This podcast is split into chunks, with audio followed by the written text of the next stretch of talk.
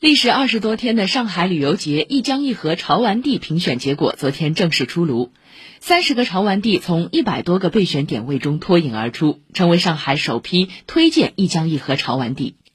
这些潮玩地中，既有经典的中国证券博物馆、华东政法大学历史建筑群，将海派文化海纳百川、兼容并蓄的特色发挥得淋漓尽致。也有充满艺术感的西岸美术馆、浦东美术馆等文旅场馆，不断引入高水平、高规格的国际国内展览，为市民游客带来了家门口看世界的丰富体验。